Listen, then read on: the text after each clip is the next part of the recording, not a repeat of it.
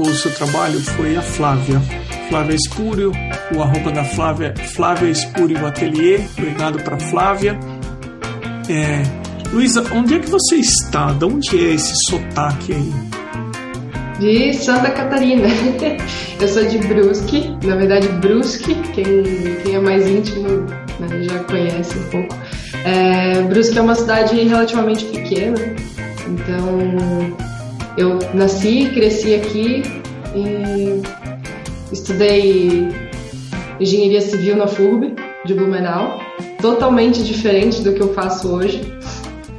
Não faz muito tempo que você nasceu, não, porque eu tô vendo que você é bem novinha, não é não? Ah, tenho 26 anos. É novinho, é novinho. É. Então, você fez engenharia? Fiz engenharia civil em Blumenau, que é uma cidade vizinha aqui. E, na verdade, eu nunca me imaginei trabalhando com arte. Foi uma coisa que aconteceu na pandemia e já, né, passando um pouco para a questão da, da, minha história com isso, como me envolvi. Uh, eu acredito que foi muito no sentido de que era para ser, sabe? Eu nunca me imaginei trabalhando com arte, mas tudo aconteceu de uma forma tão natural que eu não, não me vejo mais fazendo outra coisa hoje. E tanto que agora há pouco tempo eu montei o estúdio aqui em casa, então realmente é, engenharia já não é mais um, uma opção para mim há bastante tempo, na verdade. E eu me formei em 2014. É, em 2014 não, perdão, em 2019 e logo veio a pandemia, né? E enfim, fiquei desempregada, em casa comecei a voltei a desenhar, que foi uma, era uma coisa que eu gostava muito de fazer quando era pequena. E esse, essa chama da, da arte reacendeu em mim, assim, eu comecei com lettering e logo depois do lettering eu voltei para o realismo com grafite e uma tia encomendou o retrato dos cachorros dela, depois disso uma amiga encomendou e comecei a trabalhar com isso não parei mais. Mas é, o que você falou é muito comum. As pessoas mais próximas são os nossos primeiros clientes Sim. e são muito importantes para quebrar esse gelo de você entregar alguma coisa que você fez para alguém, ver como é que é a reação da pessoa, passar pelo processo de entregar uma encomenda, entregar um desenho, e aí aquele desenho gera, você cria uma confiança, ele gera um, um outro pedido de encomenda, ou alguém passa na casa da pessoa e vê, ou ela mostra para alguém, enfim. Sim. Mas aí, é, como é que você foi do grafite para o lápis de cor? Como é que aconteceu isso? Então, na verdade, eu fiz um trabalho no grafite só, né, para essa minha tia. Eu sempre gostei muito de trabalhar com grafite quando era mais adolescente, fazia desenhos à mão livre, assim mesmo, de principalmente rostos. E essa minha tia, ela simplesmente perguntou se eu faria um desenho realista dos cachorros dela, assim, do nada. E eu, não, claro. Eu vejo que muita gente tem esse medo, assim, ah, será que eu consigo? Será que eu dou conta de pegar encomenda? Tenho medo de dar errado. E eu, eu nem hesitei, assim, quando ela falou, ah, tu vai querer colorido ou preto e branco, sabe? Eu não pensei em, não fazer. E eu acho que isso, isso já é um insight muito legal para talvez quem tem essa vontade de trabalhar com arte, eu recebo muito esse tipo de pergunta é, de como que eu fiz, né? Como que eu consegui trabalhar com arte, como que eu consigo viver disso hoje. É, na verdade, hoje eu dou aula também, né? Mas uh, antes de, de ter o meu curso, eu, eu já vivia só das encomendas. Então, realmente é um mercado que, se a gente sabe explorar, igual é, tu falou ali de fidelizar esses clientes que são mais próximos, eles são as, as principais pessoas, né? As pessoas que são mais importantes no início. Então, a gente valorizar e, e tentar entrar ao máximo em contato com esses clientes é muito importante. E aí, essa minha tia, ela encomendou dos cachorros dela, logo em seguida, é, eu tive a encomenda da minha melhor amiga, na verdade, que era minha sócia de engenharia na época, e ela queria no colorido, então eu, ah, vamos testar, vou ver se eu consigo. Comprei uma caixa de super soft, 24 cores, eu não trabalhava com profissional na época, material profissional, e a maioria das pessoas que foi encomendando preferiu o colorido, então o grafite, na verdade, ficou mais de lado por conta da preferência do público mesmo. Mas acredito que tem espaço para os dois, assim, não é uma é uma preferência que eu tive e que os clientes tiveram também, então acabei excluindo o grafite do, dos orçamentos. Eu, porque eu já acho não era mais especialidade, então. É, eu acho que o, o colorido ele tem um perdão, apelo uhum. maior, assim, mas você falou em materiais, né? Quais são os materiais que você usa? Quais são os materiais que você recomenda? Hoje eu uso só lápis de cor nas, nas produções, né? Eu tenho muita vontade de trabalhar com tinta acrílica também para conseguir fazer quadros maiores. Mas hoje eu trabalho exclusivamente com lápis de cor profissional, que são os policromos da Faber-Castell, é, Luminance da Carandache, que são os lápis um pouquinho mais caros, e Lightfast e Drawing da Derwent. Essas são as três marcas e quatro tipos de material que eu trabalho e os materiais auxiliares, né? Borracha, estilete, esses outras, essas outras ferramentas para fazer os trabalhos também. De papel, eh, tem os papéis também que são mais, alguns são mais diferenciados, eu acabo usando em alguns trabalhos o papel de lápis pastel, que é um papel excelente também para lápis de cor, e de papel comum eu uso o Strathmore Bristol, provavelmente tu conhece, que é um papel bem famoso hoje em dia. É, eu gosto de trabalhar no Cansum Mitens. Uh, eu, eu gosto... usei ele, é... mas ele é de aquarela, né? Eu não sei se ele é de aquarela, não. Eu, eu nunca vi ninguém falando de, do uso dele para aquarela. Eu sei que eu, eu, gosto muito de usar o ah, lápis Monval pastel. É de aquarela. Isso, Monval sim, mas o, o, o Mitentes, uh, eu uso, uh, eu gosto de trabalhar com lápis uh, pastel, né, que ele é bem poroso. E, uhum. enfim, mas tem algum motivo de você trabalhar com quatro marcas diferentes do lápis de cor? Tem alguma coisa específica nisso? Sim, é que todos eles têm propriedades diferentes, né? O policromos ele é um pouco mais firme, então para fazer detalhes ele é muito bom, eu uso ele bastante na finalização, mas ele não tem tanto pigmento, então para conseguir esse pigmento eu acabo usando lápis que são mais pigmentados, que são os da Derwent. Os lápis da Derwent eles são bem macios e bem pigmentados, então principalmente no preto, marrom escuro, eu acabo usando bastante eles para dar o contraste o policromos ele acaba ficando muito clarinho. E aí eu opto por essa por essas duas linhas para fazer as partes mais escuras e o luminance porque ele tem cores e tons que são muito naturais, é, principalmente bege, esses tons mais tom de pele assim, tem cores que não tem no policromos e também por eles são um lápis mais ceroso para base, enfim, cada um tem uma propriedade diferente que eu acabo intercalando e usando assim.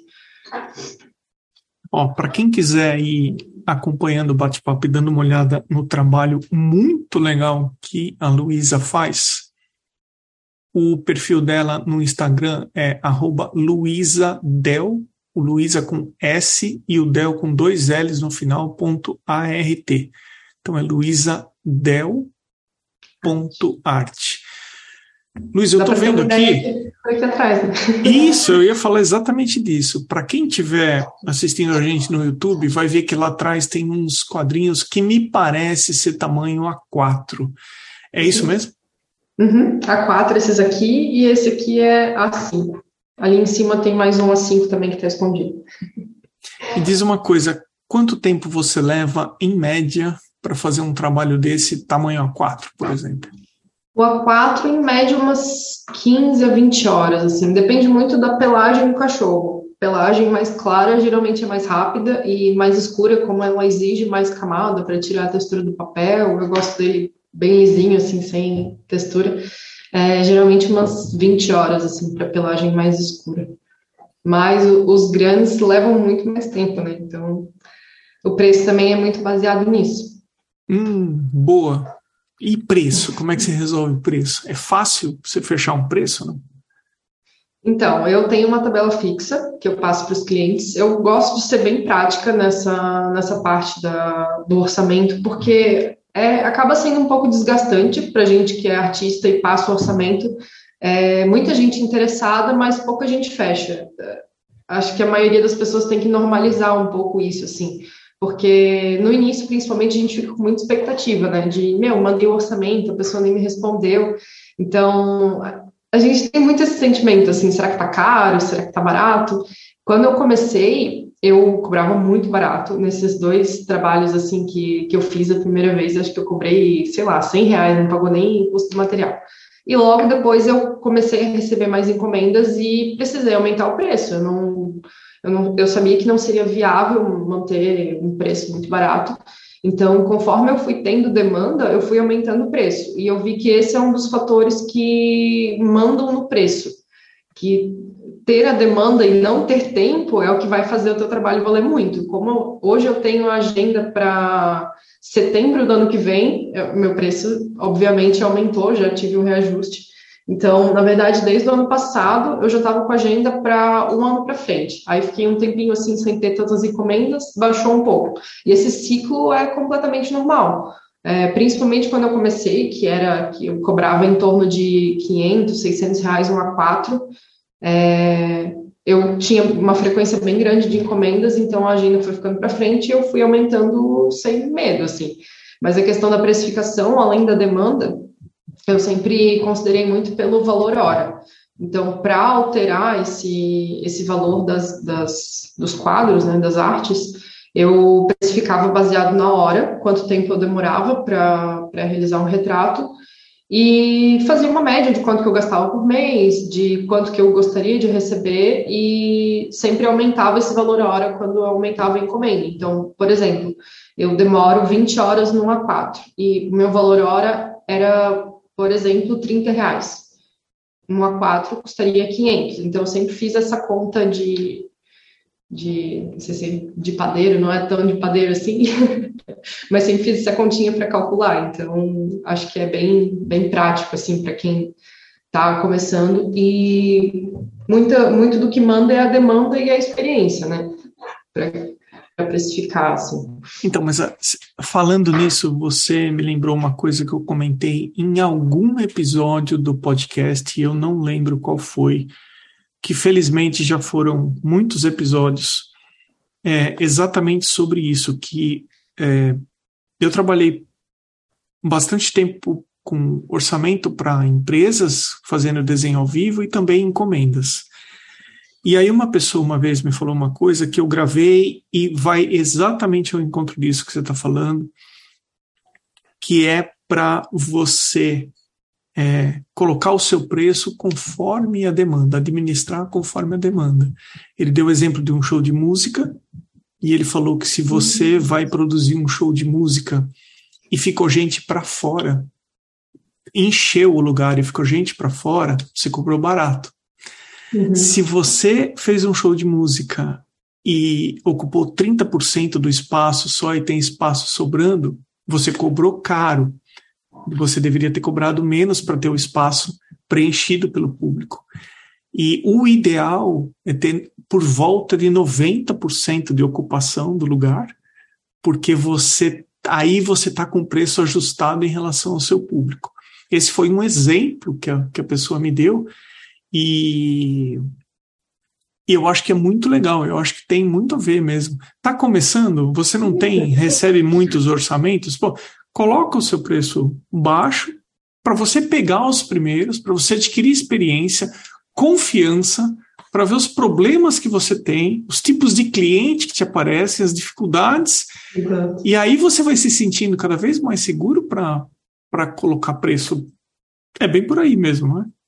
É, é, eu acho que é, é, acaba sendo muito natural para quem é, para quem vai pegando encomenda se levar isso de uma forma leve, porque muita gente acaba se travando com isso, assim, de ah, mas não está fechando, então vou desistir. Muita gente nessa primeira pedra no caminho já, já para, sabe? Então tem que ter muita consciência disso. Eu estou começando, meu trabalho vai ser um trabalho que eu estou produzindo para ganhar experiência, para montar um portfólio. Então, eu não posso cobrar o valor que uma pessoa que já tem um trabalho muito bom ou já está muito tempo trabalhando com isso cobra.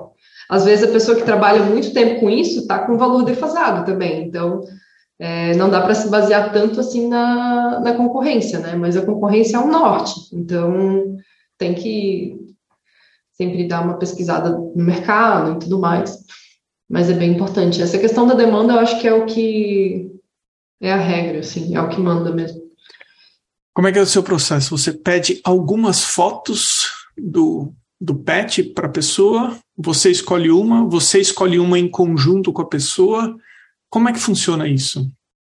Eu escolho em conjunto. É, quando eu passo o orçamento e a pessoa fecha, eu sempre cobro 50% do valor é, quando fecha e a outra metade assim que eu finalizo.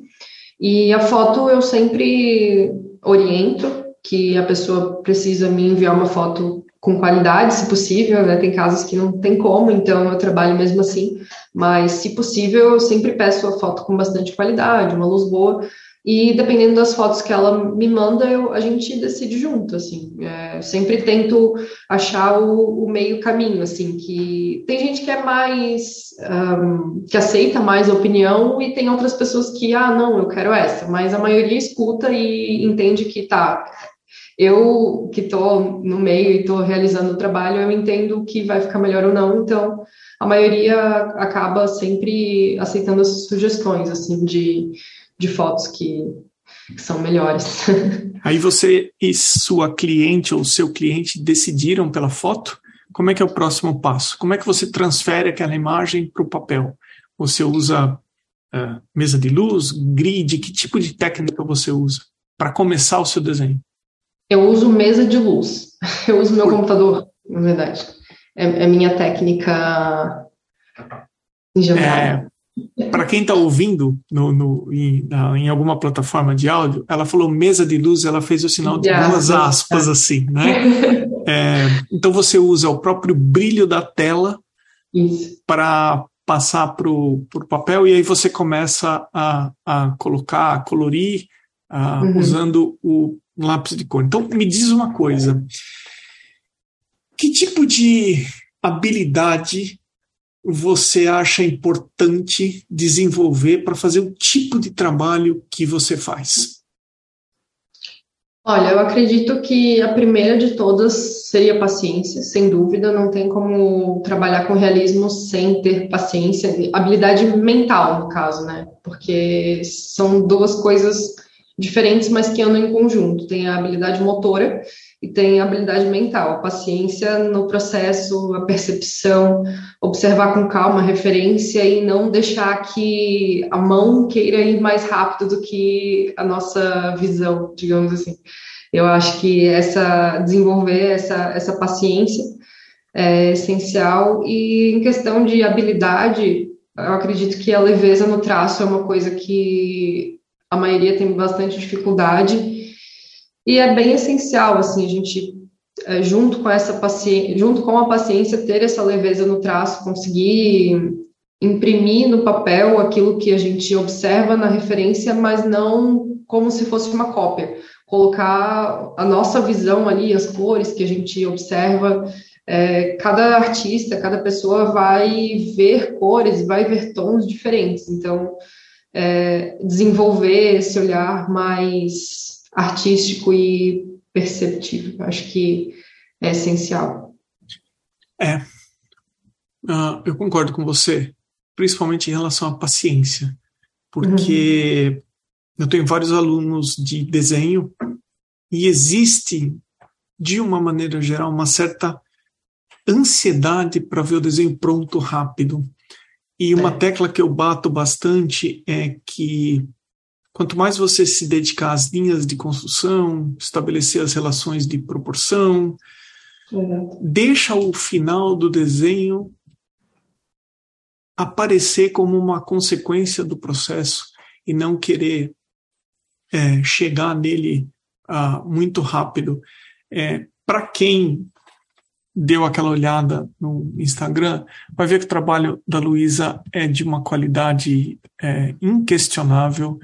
A maneira que você representa, a tua percepção visual, assim, é em relação a detalhes, em relação a volume, é realmente impressionante, é muito bacana. Parabéns pelo trabalho que você faz.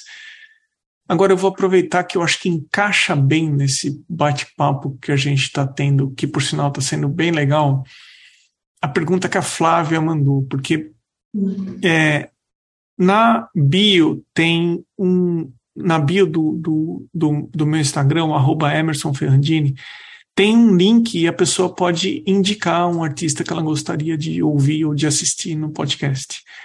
E a Flávia, é, e lá tem um campo, então a pessoa é, coloca a própria arroba, a arroba do artista, e ela pode fazer uma pergunta para o artista. E eu acho que encaixa bem, que a Flávia perguntou se você acha que é possível alcançar o hiperrealismo com o lápis de cor. Eu acredito que sim. Uh, para tamanhos menores, como a 4, é um pouco difícil, porque a gente não consegue colocar tanto detalhe, mas o lápis de cor ele é uma ferramenta que ele permite fazer detalhes muito minuciosos. Então, se tem uma ferramenta que é possível fazer o hiperrealismo, eu acredito que seja o lápis de cor. A tinta acrílica também é um bom material para isso, né? O grafite, assim como o lápis de cor. Mas acredito que é uma ferramenta não que seja fácil, mas pelo nível de detalhamento que a gente consegue colocar ali, é muito possível. E só complementando ali a questão de, da observação e da paciência, uma coisa que, que eu pensei também, que eu sempre falo bastante, eu chamo de mapeamento. Por mais que a gente faça o esboço com mesa de luz ou decalque, grid, eu sempre presto muita atenção antes de começar a colorir, a colocar cor e, e profundidade, eu sempre faço uma segunda, um segundo esboço em cima do esboço, porque também é isso que vai levar ao realismo perfeito, porque não adianta nada colorir da forma certa, ter a, técnica certa e a proporção e as formas não, não estarem fiéis. Às vezes a pessoa tem a técnica, consegue fazer tudo bem certinho, mas ela peca um pouco na questão de proporção e de acertar os ângulos e isso, nossa, acho que para retrato de pessoas é pior ainda, né? Quando erra essas, essas coisas. A gente já olha e vê que tem alguma coisa que não é tão parecido. E animais também não é diferente. Então, essas coisas pro realismo e principalmente pro hiperrealismo também tem que ser muito observado, né? A base ela é tão importante quanto o detalhamento. Mas acredito que sim, lápis de cor é uma excelente ferramenta. É, olhando aqui uh, seu Instagram, eu vi um post curioso que eu queria que você comentasse também, que você fala para não apontar o lápis, dependendo do que você for fazer com o lápis de cor. Você pode falar um pouco mais sobre isso, Luizão? A ideia do, do post foi ser bem contraintuitivo, na verdade, né? Que todo mundo fala para é, ensina técnicas de como apontar o lápis com um estilete, deixar ele bem fino. E é claro, é muito importante a gente ter a ponta do lápis bem fina para fazer alguns detalhes, principalmente no final.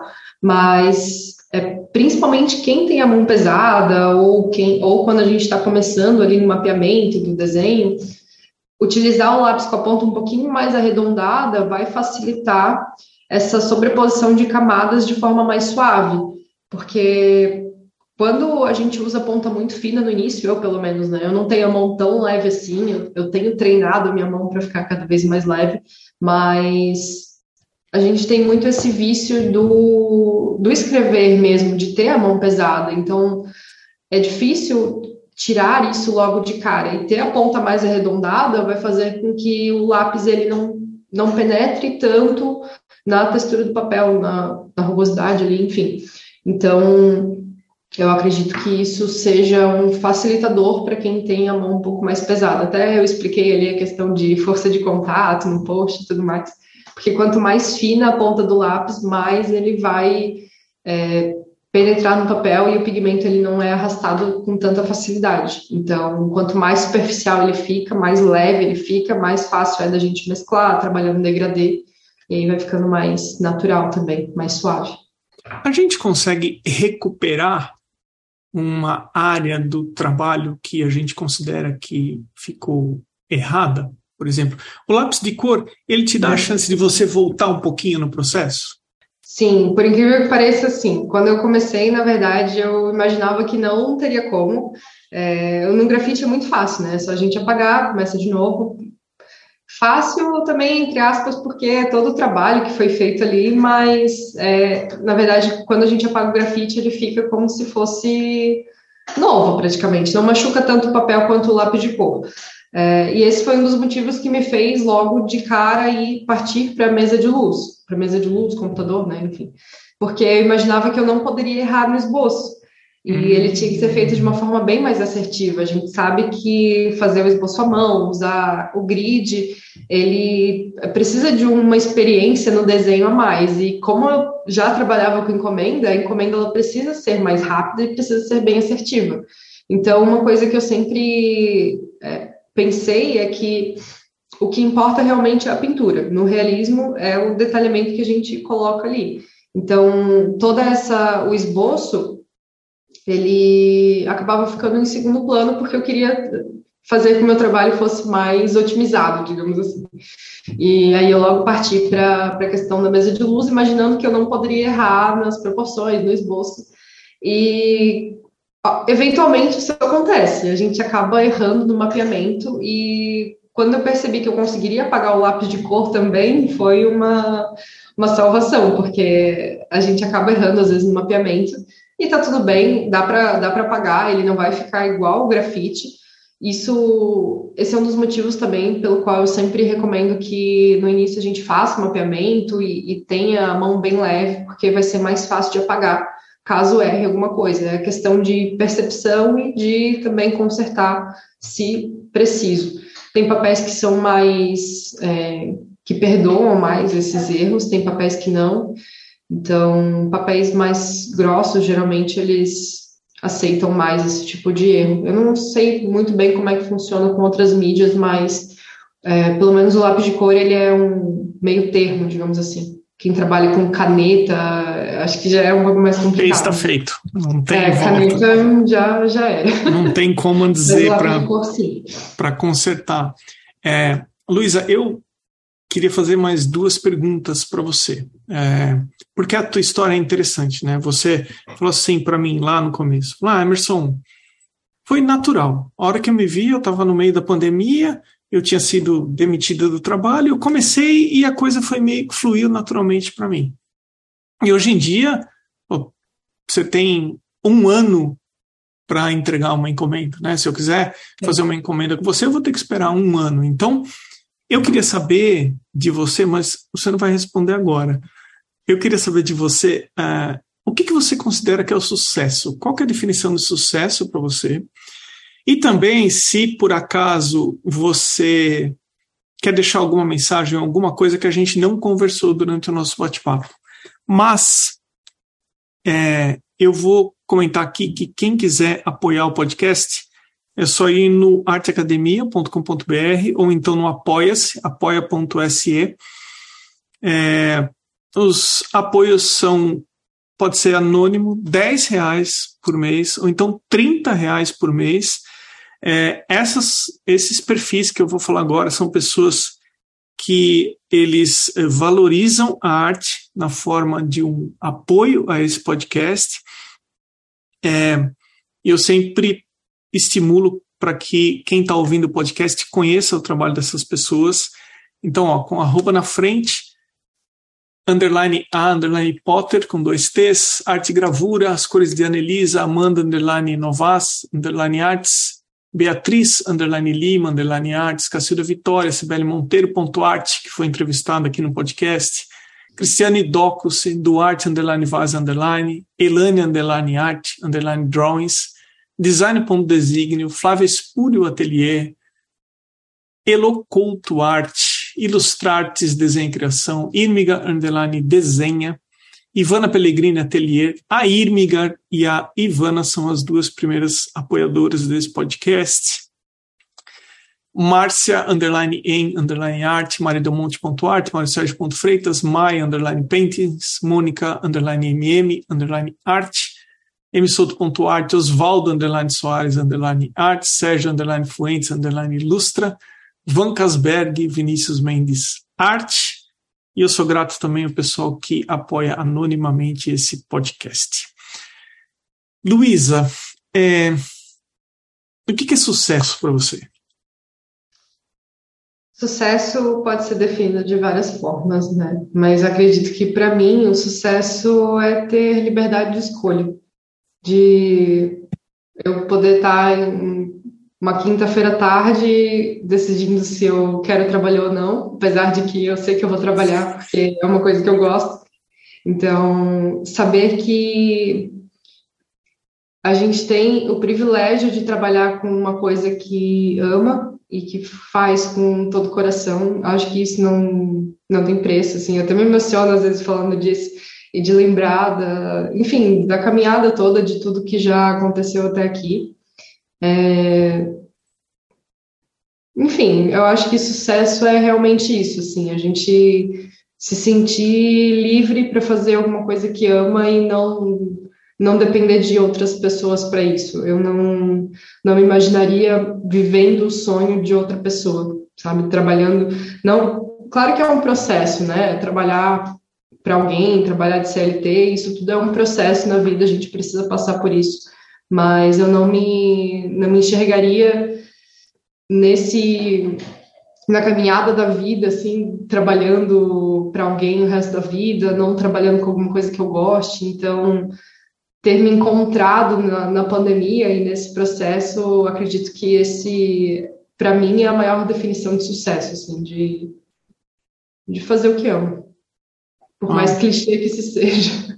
Não, muito bacana ter a sensação de estar no controle da própria é. vida e liberdade no geral, né? Liberdade financeira, liberdade geográfica, de tempo, Acho que para mim o que mais conta ainda é a liberdade de tempo, assim, de não ter um horário fixo para para fazer as coisas, apesar de que eu começo a trabalhar cedo, vou dormir é, meia-noite, trabalho até as 10. então, é, mas a gente faz com gosto porque sabe que, que é um trabalho que vai ser recompensador no futuro, que é tudo por um propósito maior. Então, é realmente ter e executar esse propósito. Então, mas às vezes a gente acaba trabalhando até, até mais, mas não tem aquele peso de uma situação que talvez a gente já viveu e não se identificou, não é? É, com certeza, não, trabalha muito mais, mas é, uma, é um trabalho que tem retorno. Né? A gente vê, vê tudo com, com propósito mesmo. Acho que não tem outra palavra. Tem alguma coisa que nós não conversamos, que eu não te perguntei, porque a gente está chegando no final do bate-papo e rápido. que você gostaria foi rápido. Ah, essa é uma das frases que eu mais ouço quando eu termino a gravação. Nossa, Emerson, passou rápido o bate-papo. E é verdade mesmo. É, tem alguma coisa que a gente não conversou que você queria, é, gostaria de deixar gravado aqui? Uhum. Uh, uma coisa que eu sempre penso, assim, até falo muito com a minha audiência, porque eu sou bem ativa no Instagram, assim, eu gosto bastante de conversar com o pessoal sobre coisas muito além da arte. Eu acredito que para a gente, já engatando na pergunta do sucesso, para ter sucesso em qualquer coisa na vida, nós precisamos ter uma mentalidade de crescimento. Então, desenvolver além de técnica, além de habilidade no trabalho, ter realmente essa mentalidade de que eu não posso e nem preciso ficar estagnado em um lugar porque eu não tenho dom, eu não tenho capacidade. É, acho que isso já é bem debatido hoje em dia, assim, de, ah, eu preciso ter dom para desenhar. Não, não precisa. É questão de paciência, de prática, de persistir naquilo. Então, realmente desenvolver essa mentalidade de que eu preciso de muita coisa além de um bom trabalho para fazer sucesso. Eu sempre gostei muito de, de ler e de estudar diversos assuntos, então acredito que esse também tenha sido um motivo de, de ter conseguido alcançar tudo que eu já alcancei em pouco tempo, graças à internet também, né, que acelera muito o processo. Então, deixar um pouco a desculpa de lado de que ah, é difícil trabalhar com arte no Brasil, porque ninguém valoriza. É, eu, eu concordo em partes, mas discordo em muitas outras, porque isso é, é de cada um, é da, da vontade e da força que cada um coloca no negócio. Então, tem muitas variáveis ali, às vezes não é só a pessoa ter um trabalho bom, é, tem que saber se comunicar, tem que saber se promover e ter uma apresentação boa. Eu vejo muita gente com baita potencial, com trabalhos muito bonitos, mas que às vezes não sabem mostrar aquilo e conquistar o cliente. Então, principalmente para quem sonha ou, ou, enfim, quer fazer uma renda extra com, com encomendas, tudo isso conta, não é só o trabalho, é toda essa mentalidade de desenvolvimento mesmo, de saber que precisa desenvolver muita coisa além de um bom trabalho. Concordo com você plenamente. Sabe o que eu acho? Quando a pessoa se coloca numa posição de ah, ninguém valoriza a arte, o Brasil não valoriza a arte, ou sei lá, na minha cidade não valoriza a arte. Tem um lado aí de vitimismo nessa história. Com certeza. Tem um lado aí de colocar no externo a culpa de estar como está.